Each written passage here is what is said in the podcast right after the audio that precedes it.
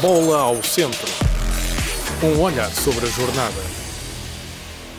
Sejam bem-vindos ao Bola ao Centro, o podcast futebolístico que tu estavas a precisar. Eu sou a Catarina Cerdeira e comigo está sempre Bruno Russo e Fábio Oliveira. Boas pessoal. Boas, malta. Obrigada pelo carinho e apoio no último episódio. Agradecemos o feedback e queremos sempre trazer o melhor conteúdo possível para vocês. Portanto, bola ao centro para começarmos o episódio. Bola ao centro. Maltinha, como é usual e quem vê e ouve o podcast sabe, começamos sempre com a Liga Portuguesa.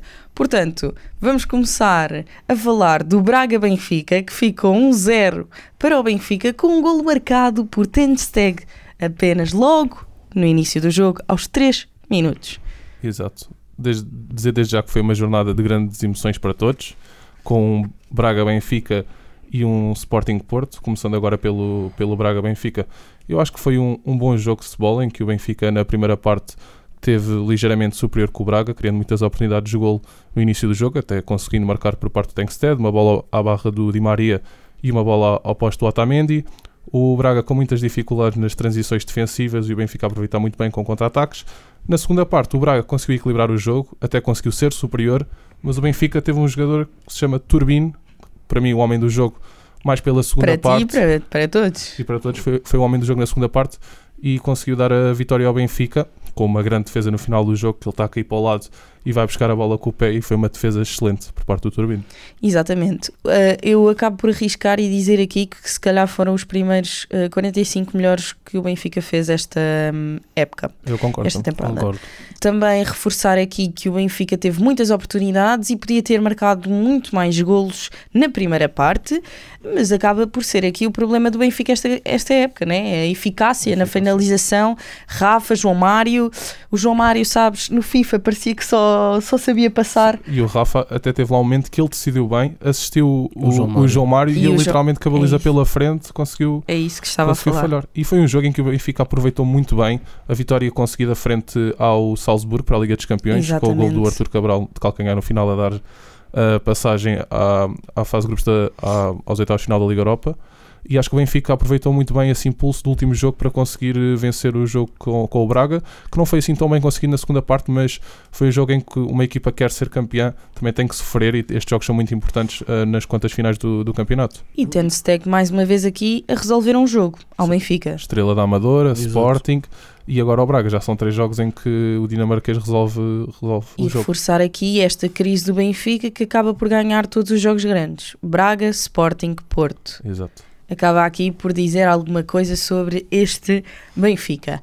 O Benfica que em crise ou não ah, está no topo. Exatamente. Não em primeiro, mas continua na luta pelo, pelo campeonato. E tínhamos falado aqui de- da importância do que o Morato poderia vir a ter neste jogo e ele que foi amarelado logo muito no início do jogo, antes dos 10 minutos, não me recordo bem. Exatamente. E foi o jogador com mais desarmes efetuados durante o jogo todo. Ou seja, ele mesmo condicionado com o cartão amarelo teve uma exibição excelente. Sim. Como já tínhamos dito aqui, eu disse, este é jogo para o Morato. Exato. Este é um jogo para o Morato. Jogos Uhum. grandes é ótimo ter, eh, ter o Morato Sim. hum, ali na, na defesa.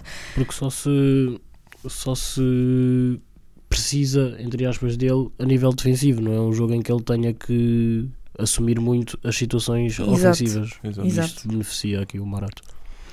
E pronto, passamos então para o Sporting Porto, em Alvalade. Ah, o que dizer deste jogo?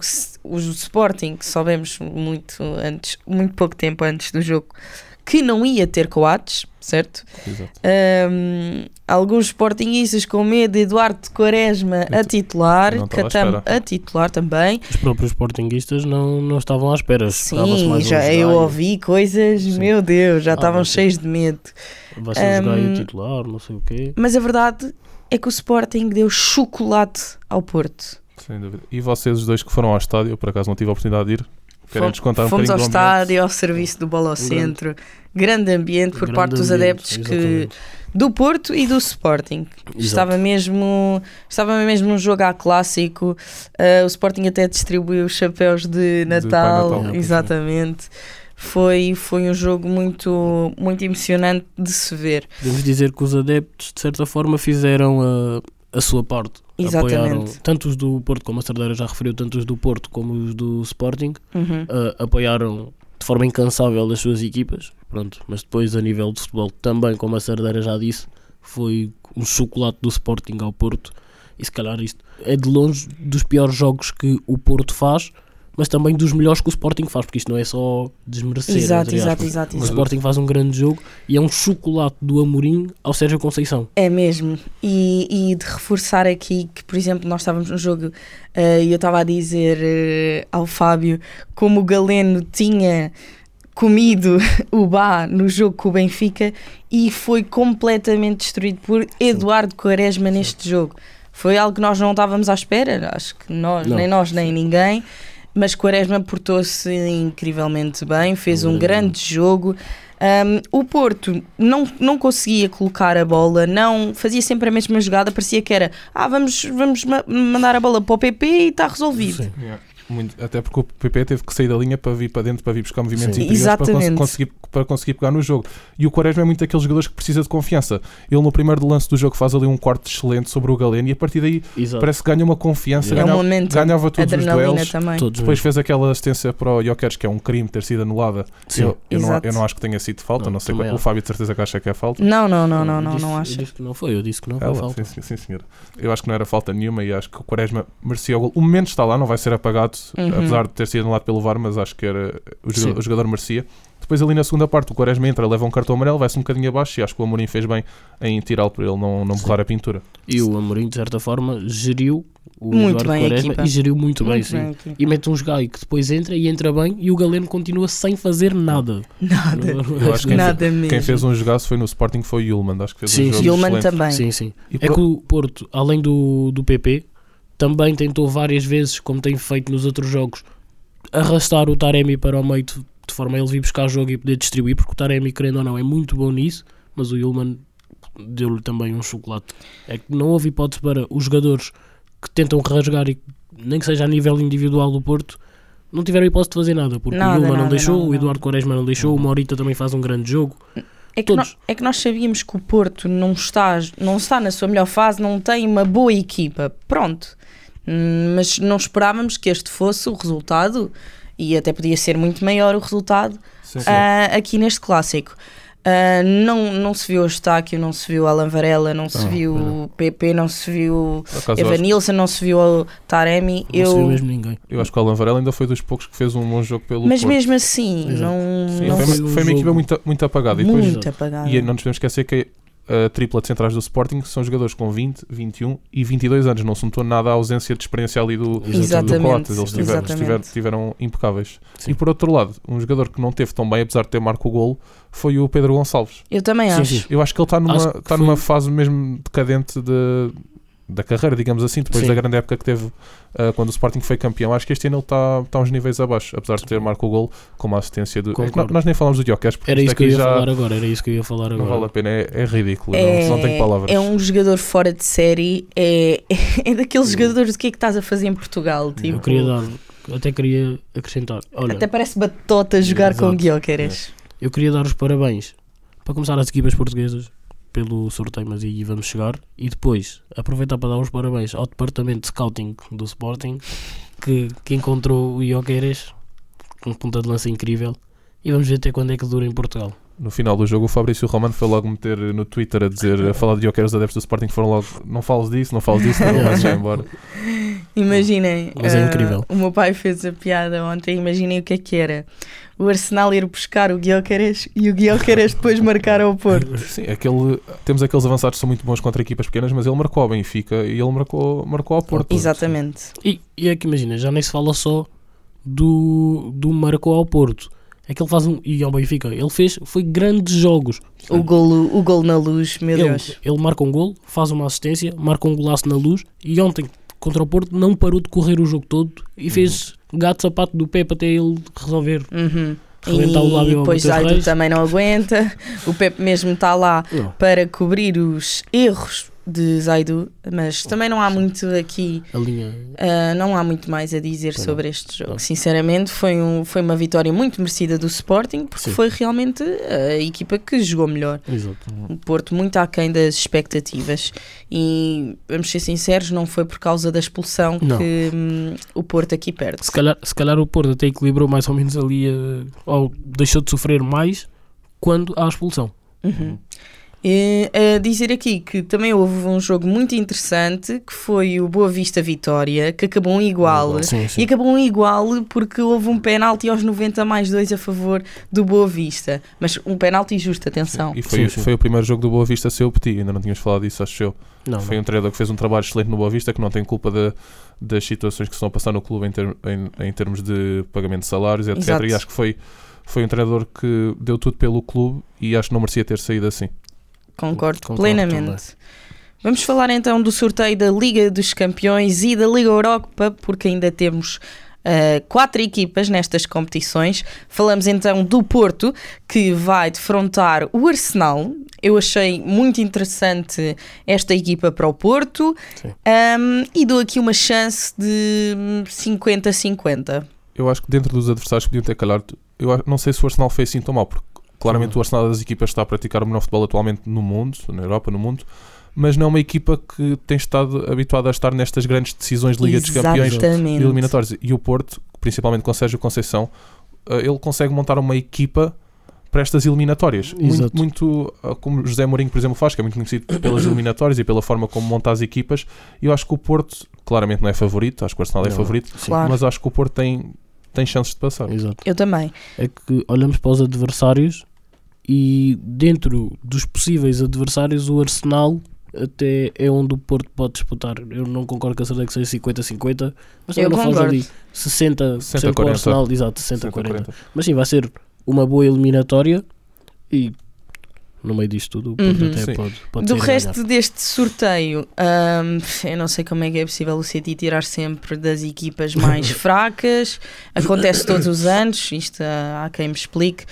Tiraram o Copenhaga, que é pá, aí a segunda vez que vão aos oitavos de final na, na história do clube. O, o Real vai apanhar o Leipzig também.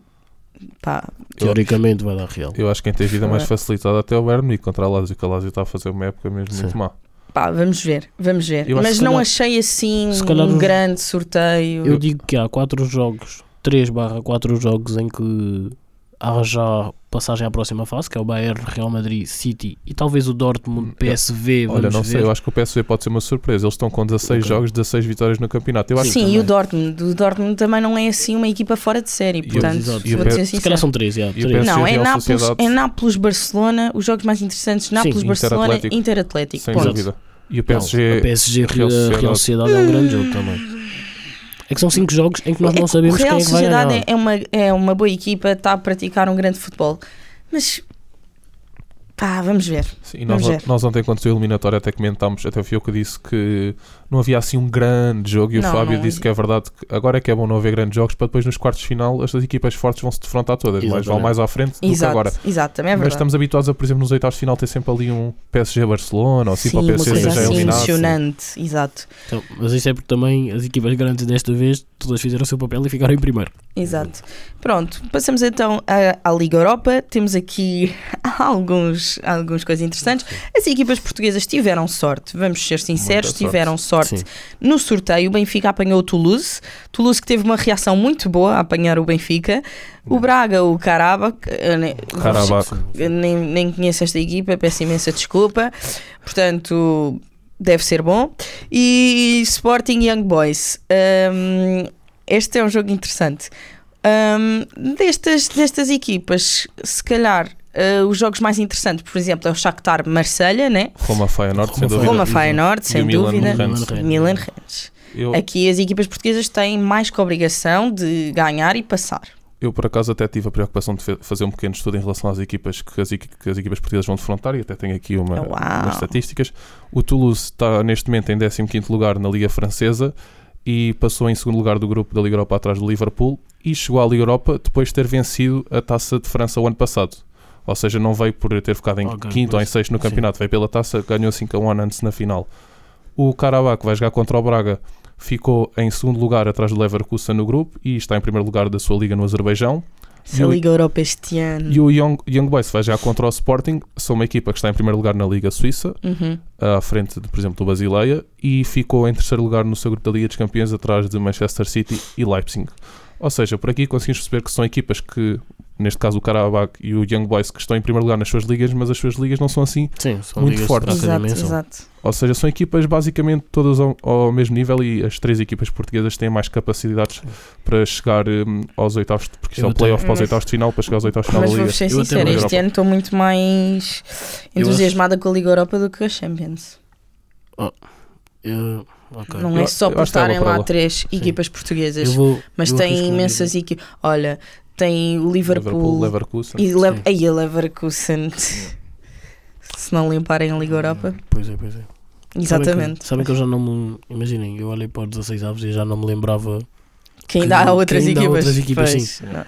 Mas não é descabível nem nada disso as equipas portuguesas fazerem um grande percurso. E quem sabe, temos uma equipa portuguesa na final. Sim, Ah. até porque a última vez que houve uma final em Dublin foi em 2011 e foi uma Sim. final portuguesa Porto contra o Braga e Uhum. o, o Braga eliminou o Benfica na meia final. Exato. Ou seja, pode ser. eh, Podemos repetir este feito. O Porto já não, não está lá, mas Isso era muito bom. Anos de glória das equipas portuguesas. E é isso. Passamos aos destaques da semana. Meninos, vou começar eu porque nunca começo. aposto que me vais roubar o meu destaque, tenho Yeah, certeza, então mas eu trouxe dois preparados. Eu também usava. É que, imaginem, para mim só havia dois possíveis destaques esta semana. E então, ahm, três, se quisermos ser básicos. Ahm, e então vou destacar o Eduardo Quaresma. Vou ia dizer esse. Yeah. Vou destacar o Eduardo Quaresma porque realmente é um jogador que era uma grande promessa há uns anos, teve azar, ah, mas depois há estes equívocos no futebol, não é? Estes ah, pode parecer eh, imprevistos que até dão resultado e servem para alguma coisa. Pode ser uma afirmação, outra vez, do Quaresma. hum, Quem sabe, mas que fez um grande jogo, fez, Fez. ah, apagou completamente o Galeno e, e fez um grande jogo e era mesmo isso que o Sporting precisava depois de saber que não ia jogar com o capitão. E vamos ver agora que, como o Tomás. Como é que é o Tiago Tomás? Que até publicou no. Sim, o Tiago no mais mandou uma mensagem no WhatsApp. Sim. Vamos ver se não é o momento do, do miúdo crescer e Uhum. termos aí. Sim, até, Palhinha também deixou a sua próximos anos. mensagem. até porque ele teve, passou por dois empréstimos agora nos últimos anos, passou Exato. pelo Tondela e pelo Offenheim. No Tondela até jogou no Offenheim, no Offenheim nem por isso. Este, este ano tinha 50 minutos, acho eu, e o, Sim. e o Ruben Amorim foi logo lançá-lo num jogo deste e ele respondeu da melhor maneira possível. Da melhor maneira possível, exatamente. E tu, Russo? Ah, espero não roubar o teu, Fábio. O meu é o Turbino.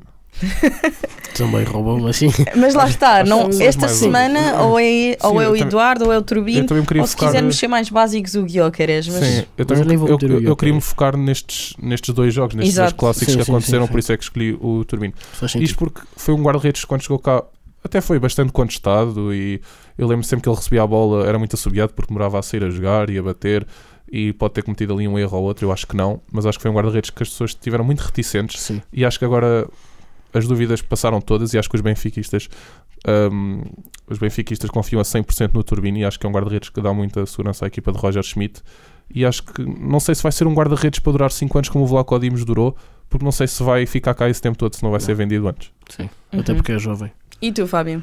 O meu destaque, já que vocês foram para esse, não vou para o Jokeres, apesar de ter feito um grande jogo. Uhum. Vou para o Rubén Amorim neste caso. não? Ok, ok, bom destaque, bom tu és, destaque. tu és, Até tre- és dos treinadores É, sou. Sabes que Ruben Amorim Acaba nunca, um nunca tinha ganho ao Sérgio Conceição eh, ao comando do Sporting, Pois não. porque ele ao comando do Braga ganhou Sim. o Sporting não ganhava há Eu 10 sempre- clássicos contra o Benfica e o Sporting Sim. não ganhava há 10 jogos há E sete agora- anos que não ganhava ao, ao Porto. E agora o Rubén Amorim acaba de aplicar uma masterclass ao Sérgio Conceição. Sim, sim, e sim. é por isso que é o meu destaque.